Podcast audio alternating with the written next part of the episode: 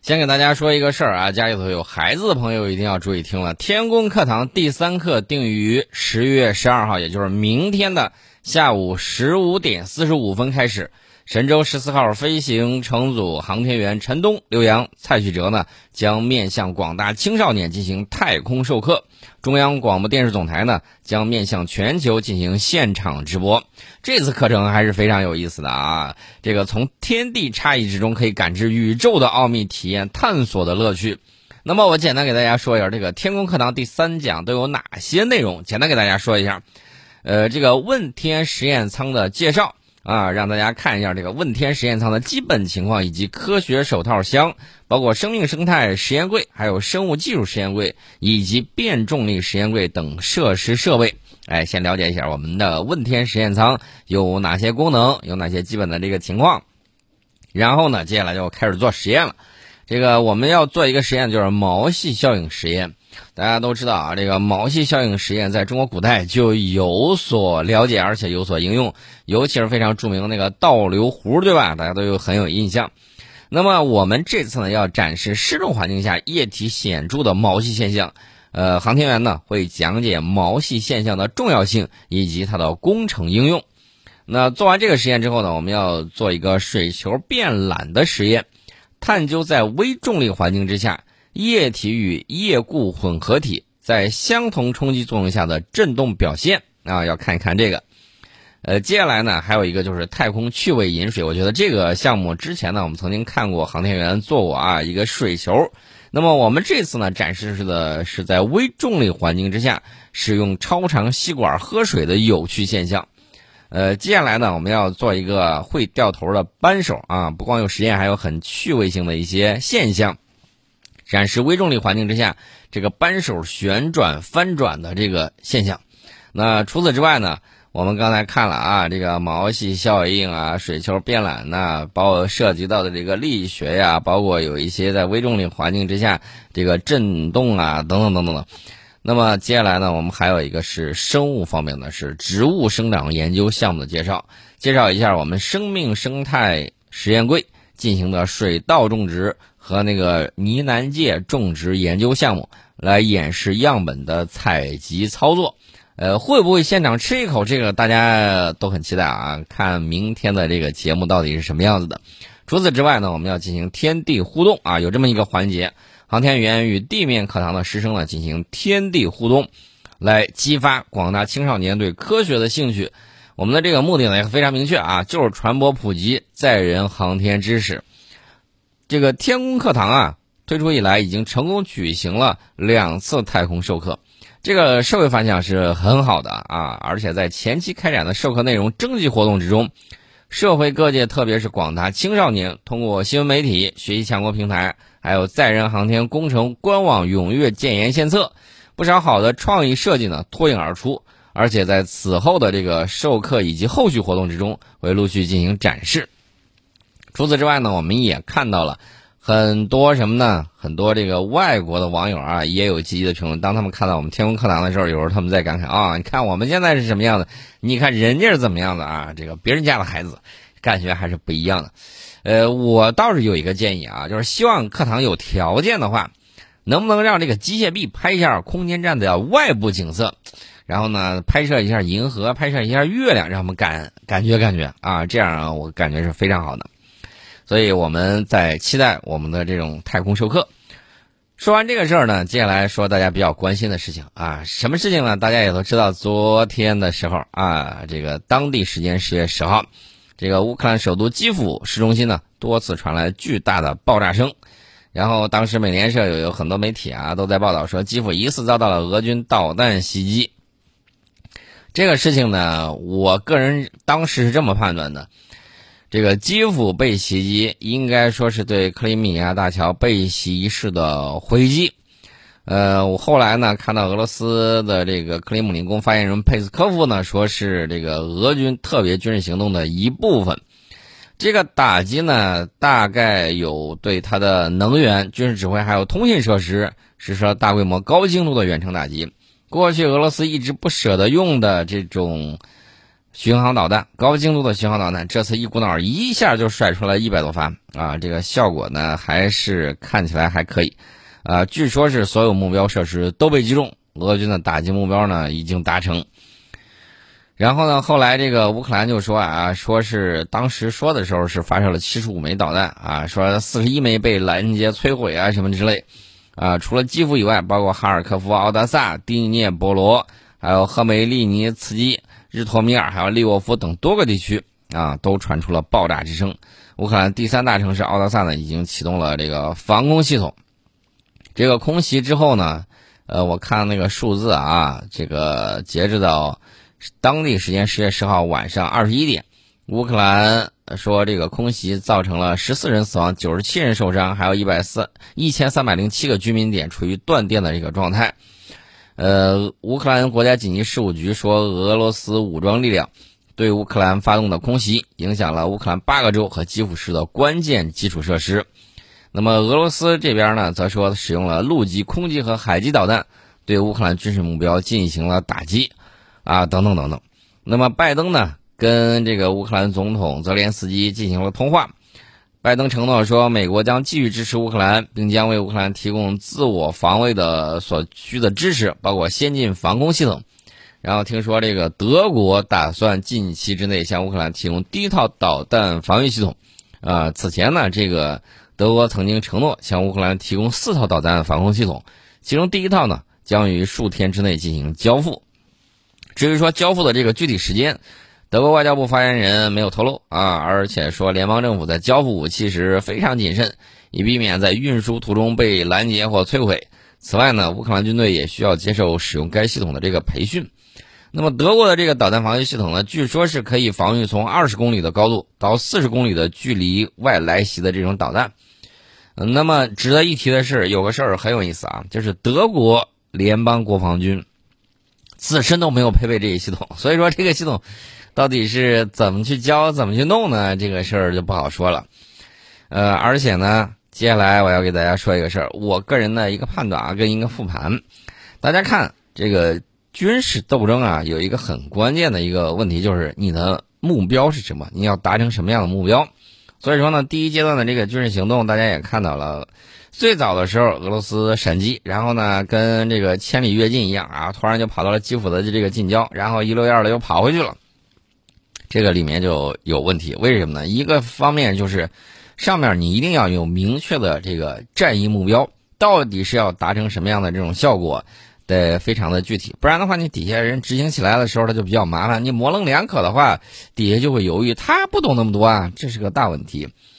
呃，还有一点呢，我认为是在这个情报方面，我们看啊，也许是路径依赖的问题。我们看之前这个克里米亚这个地方啊，回收回去的时候比较顺利，可能是情报部门还有这个。跟美军一样啊，在美军打伊拉克之前，美军大量的这个 CIA 人员渗透进去，掂着大包的这个美元，然后找到伊拉克军队的这个指挥官，然后呢把他们逐层瓦解。那克里米亚这个地方是不是也是类似的这种情况？我估计有可能。所以说呢，这种路径依赖导致了后面一系列的这种问题。他们认为，也许花几十亿美元把他们这些高级将领一搞定啊，中级将领一搞定。这接下来是不是就可以兵不血刃去接收了？会不会是情报系统出了一些问题呢？我觉得有这种可能性。所以说呢，这个战争里面有很关键的两个点啊，一个就是你这个战略战役的这个目标到底是要达成什么样的情况，目标一定要清晰。呃，接下来呢，还有一点就是你这个情报工作啊，一定要跟得上趟。呃，还有一点就是骄兵必败，这个大家要注意。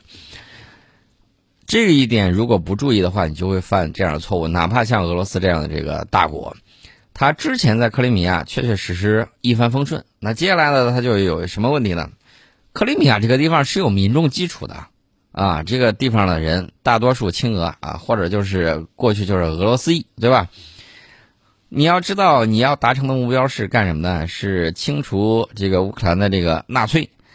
那这帮家伙，他给普通民众洗脑的时候，你想想看，这你到底分清楚是否这个块儿的这个人，他是否有相应的民众基础？如果民众基础比较差的话，你搞那个东西极有可能要么这个钱这个肉包子打狗，这个钱不翼而飞；要么呢就是无功而返。所以说呢，这个民众基础也非常重要。大家要看的就是天行、地形。什么天呢？就是这这个《孙子兵法》里头讲啊，天就是讲了天时嘛，阴阳寒暑时至也。地就是地理环境啊，地形等等等等啊，现在更多了一些，包天还包括这个气候条件啊什么之类的。呃，地形的远险近，啊，就是险易远近，死生广狭，这个你都要知道啊，这个一定要注意。那除此之外呢，还有什么呢？就是敌情我情，你得摸清楚。还有什么呢？社情，就是这个社会情况的这个基础你要了解啊。民意基础在不在你这边？在你这边你就很轻松；不在你这边的时候，你就得认真考虑要怎么打的这个问题啊。然后呢，这一系列的这个情况。包括这个《孙子兵法》讲的这个五教啊，然后呢七忌啊，怎么之类的，你都得认认真真去盘算一下。这是我个人简单复盘一下，说到这么几个点。那么这接下来的这个事情会如何演变呢？会不会进行大规模的这种军事斗争呢？我个人认为，你别看他这次甩了不少巡航导弹，但是我个人认为十月份可能。我指的是可能性啊，而且比较大，可能不会说是有进一步非常剧烈的这种军事行动。那么什么时间可能会有呢？我认为应该在十一月份的中下旬，大概是这么样一个时间。为什么这么判断呢？一方面是双方这个包括这个集结人员呐，准备武器装备啊，需要一定的这种时间；另外一方面呢，大家也要看到啊。这个很多时候，你看着这个乌克兰，包括这个训练新兵，包括这个提前一个月走上战场等等等等，这都是有一系列的问题的。这有些时候呢，你看着好像是俄罗斯跑得更快一些啊，但是呢，他这个跑得快，你看有一个很重要点是什么呢？后勤补给线，俄罗斯的后勤补给现在并不是特别吃力啊，这个大家看清楚了没有？它离它的这个边境线比较近的时候，它的后勤补给其实并不是太费劲啊，这一点大家要注意。那么美国包括欧洲，它要支援乌克兰的时候，它这个后勤战线扯的就比较长了啊，上千公里都有。那这个时候，这个物资的补给就很重要。你想想，它基本上属于内线作战，那边属于外线作战，你当然要费很大的这种周折。所以说呢。而且战争啊，虽然说打的是钱，但更多的这个钱什么，只是个象征意义啊，更多的是物资，各种各样的这种物资就是资源，你到底这个资源准备的够不够，这是很关键的问题，这也是后勤的这种关键。那目前来看呢，我个人可能判断的就是在十一月中下旬，这个冬季可能会打起来，而且会打的比较大。另外呢，这个到底胜利的天平会向哪边倾斜？我个人认为，很大概率会向俄罗斯倾斜啊！这个胜利的天平可能会向这儿，但是呢，这个我我讲的只是军事上啊。至于说这个经济上什么东西，我们另行分析。经济上的这个问题，可能就是稍微这个影响范围比较大，而且呢，未来极有可能未必以双方的意志为转移。那么我们说这个东西有没有相应的验证呢？我们先说啊。这个普京回应说，如果乌方继续在俄罗斯领土实施恐袭啊，恐怖袭击，他把定性为这个了，将做出强硬的回应。这是当时发的这个警告。那随后呢，这远程导弹对乌克兰军事目标进行了打击。俄罗斯总统普京是什么时候讲这番话呢？当地时间十月十号，召开了俄罗斯联邦安全会议。那这个会议的这个新闻呢？其实当时我看了新闻，就一句话啊，就是说俄罗斯总统普京当地时间十月十号召开俄罗斯联邦安全会议，就这么一句。这一句话，新闻越短事儿越大，这个大家都知道啊。新闻越短事儿越大。那么这个回应大家也看了，一天都没过，直接就来了啊。所以说这个速度是比较快的。这是我们讲的这个回应。然后这个普京重申呢，说这个。乌克兰是克里米亚大桥爆炸案的事件幕后黑手，他强调，乌克兰政府长期以来一直使用恐怖主义手段，包括杀害公众人物、记者和科学家，无论是在乌克兰还是在俄罗斯。呃，然后呢，他还说，乌克兰政府曾试图破坏一段土耳其流天然气运输系统。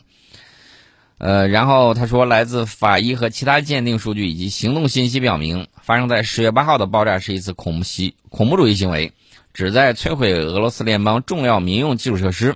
同样清楚的是，恐袭的主谋、组织者和实施者是乌克兰特工机构。那么这个东西到底是怎么弄的？我倒是看了有一点东西啊，大家可以判断一下。它是利用一些这个呃具体的细节我不太说太多啊，基本上就是等于说把炸弹伪装到这个卡车里面，但是 X 光机呢没有扫出来，然后呢这个就出了问题。是这么样一个情况，细节咱就不不说多说那么多，你到网上去找一找啊，有这方面的这个情况。那么我们说完这个东西了之后，这是普京的这种回应啊。除此之外还有什么呢？就是接下来会怎么样？我们的判断可能就是十月份应该不会大打，大打可能会放在十一月中下旬。那我们接着看这个俄罗斯联邦安全会议副主席梅德韦杰夫，他在社交平台上发文。暗示说，当天的袭击只是个开端，未来乌克兰将面临更多打击。他是怎么说呢？他说，第一集结束了之后呢，还会有其他的后续行动。他认为，乌克兰在当前纳粹政治体制形态下，将对俄罗斯构成持续、直接和明显的威胁。此外，在他看来，除了保卫俄罗斯人民、守卫国境，俄罗斯未来行动的目标应该是彻底瓦解乌克兰政权。梅德韦杰夫强调这是他个人的立场，但是大家也都知道的身份，毕竟也干过俄罗斯总理，现在又是俄罗斯联邦安全会议的副主席。即便是他的个人立场，我们也应该知道啊，这个话不是随便说说而已的。而且像他们这个在社交媒体上的讲话，肯定是深思熟虑过的啊。这是讲了这一些情况。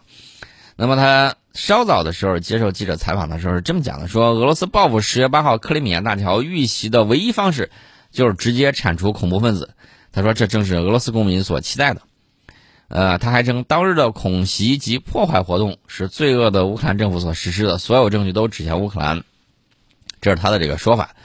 那么接下来这个问题呢，大家看网上有很多朋友都在讲，哎，这个打仗嘛就是打仗。瓶瓶罐罐，你顾及到的时候，有的时候你很多事情就很难办。比如说，在某一个热电厂，人家把重炮都架下去了，照着你这儿轰，你为了保证居民用电，你不还击啊，然后天天忍受着炮轰，这你受得了吗？战争啊是非常残酷的，尤其是现代战争。为什么这么讲呢？现代战争可能比古代战争死亡的人数更少。附带伤害更小，但是不好意思，现代战争它是可以直播的，哪怕你在地球的另一端，你基本上可以顺着这个互联网，顺着电波，你可以看得非常清楚。我们看有一些视频，在乌克兰街头啊，普通民众正在走着呢，突然身边传来了这种尖啸之声，咣，一颗炸导弹就在这个旁边就炸了，然后呢，巨大的冲击波袭来啊，这个大家看了就。感觉就像自己在旁边一样啊，所以说这个现代的这个传媒手段呢，给大家拉近了战争和普通人的这个距离。所以说呢，这个战争还是非常残酷的。这是我们顺便讲了一下。那么这场战战争的本质啊啊，美国挑起来的事儿啊，就是为了自己的霸权点燃了俄乌矛盾这个火药桶。削弱欧洲、俄罗斯和乌克兰未必能达到让资本和财富流入美国的目的，结果是很难预料的。但是遭殃的肯定是不同国家的普通老百姓，啊，所以说这个事情呢，让大家要说清楚。欧洲大概率可能是要出问题的。那么这个俄罗斯呢，目前它也会受到一定伤害。但是乌克兰呢，完完全全是什么样一种状态？被美国人当炮灰了啊，是这么样一个情况。那么接下来呢，我们接着分析啊。接下来，我们看这个，基本上要打仗，你得搞好统一战线，跟自己的盟友搞好关系，然后呢，积极的去应对，尽可能的让自己的对手呢变得越来越孤立，使自己的朋友越来越多。因为我们看啊，现在啊，这个白俄罗斯总统卢卡申科在与军方的这个会议上说，白俄罗斯将与俄罗斯共同部署联盟国家地区部队，以应对联盟。国家西部边境局势恶化，他要考虑这个问题。为什么呢？呃，大家要注意啊，战争之中啊，敌人最有可能从你哪个方向来呢？从你意料不到的方向来啊！这也是《孙子兵法》讲的军事上斗争的这个原则是什么呢？出其不意，攻其无备。那你得防着呀，万一北约出手打一个左勾拳，他不在俄乌战场上下手，如果他在俄罗斯边境挑事儿，你怎么办啊？这也是需要考虑的这些问题。此前呢，这个独联体国家领导人当地时间七号的时候，在俄罗斯圣彼得堡举行了非正式峰会。然后卢卡申科说，他在会议之后呢，与俄罗斯总统普京进行了一对一的会晤，双方就部署国家地区部队达成了共识。那么这个联盟地区部队呢，将以白俄罗斯共和国的武装部队为主，但是俄方也会派出至少一千人。目前部队的组建工作呢，已经进行了两天了。他责成白俄罗斯国防部长准备好在不久的将来接收并安置俄军人员，但不要让局势升级。啊，这是相关的这个情况。因为在上周的时候，波兰曾经放风啊，说正在与美国讨论加入核共享。卢卡申科六号的时候说，该国面临来自波兰的战术核攻击的这个危险，他将与普京呢讨论此事。后续的这个情况呢一直在发展。那么这个欧洲战争会不会演变成世界大战？我觉得有这种危险性，是有这种危险性的。那么逼急了话，会不会甩战术核武器？我认为这种可能性是有的。如果战况向俄罗斯不利一方一方面去发展的话，这种可能性会更大。大家对这个战术核武器认知一定不要局限于原子弹啊，一定不要局限于原子弹。第三代核武器里面的典型代表就是中子弹。这个中子弹呢，杀人它不伤物，这玩意儿炸了之后，这个生命体都 game over 了。但是这个房屋也好啊，这个。设备也罢，会完整的保留，而且呢，这个放射性比较低，过没几个月你就可以重新利用了。所以说呢，这个中子弹也是大国的这种杀手锏之一啊，而且呢，它大大降低了核武器使用的这种门槛啊。所以说呢，这个东西还是需要注意的。这顺便说一下。那么接下来后续还有什么呢？后续还有一些问题，因为打击了这个乌克兰的电站，乌克兰现在说。不好意思啊，我这个电就出口不了了，因为我这个东西没办法。从十一号开始停止电力出口，因为能源设施受到了导弹的那个打击。这欧洲对欧洲来说，那肯定是谁用它的电，谁更加雪上加霜。这问题这就来了。所以接下来会怎么样啊？这个拜登呢跟泽连斯基积极的通电话，又是部署这个防先进防空系统啊，又是什么之类的，说了一大串云云。但是。拜登现在的心腹之患不在外头，在里头。董王又整活了，在集会上播放拜登尴尬的视频合集，这都有什么呢？这个演讲的时候睡王卡壳了，然后口误了，上飞机摔倒了，还有用手握空气啊，然后还有一些比较混乱的场面。最令人感到毛骨悚然的是什么呢？你不知道的时候，以为到了鬼片现场，为啥呢？那拜登突然问说：“接机你在吗？”呃，大家可能会说：“这个接近你在吗？怎么就成鬼片了？”这个人是一个议员，他之前因为车祸已经身亡了。然后董王，呃，这个睡王呢，就在演讲里面突然喊了人家一嗓子，说：“你在吗？”我的个天哪，这还是挺吓人的啊！还有一系列，所以这个董王在不停的整活。那至于睡王会怎么样？我觉得看看如何应对吧，反正大家找一下这个视频，那段 Windows 关机的 BGM 可是太应景了啊，呃，还是很吓人的。所以你看，这个董王在集会上直接播放睡王的这种尴尬合集，这到底是谁给他出的这个馊主意啊？我还是挺喜欢的，挺有意思的。好，今天我们先聊到这里啊。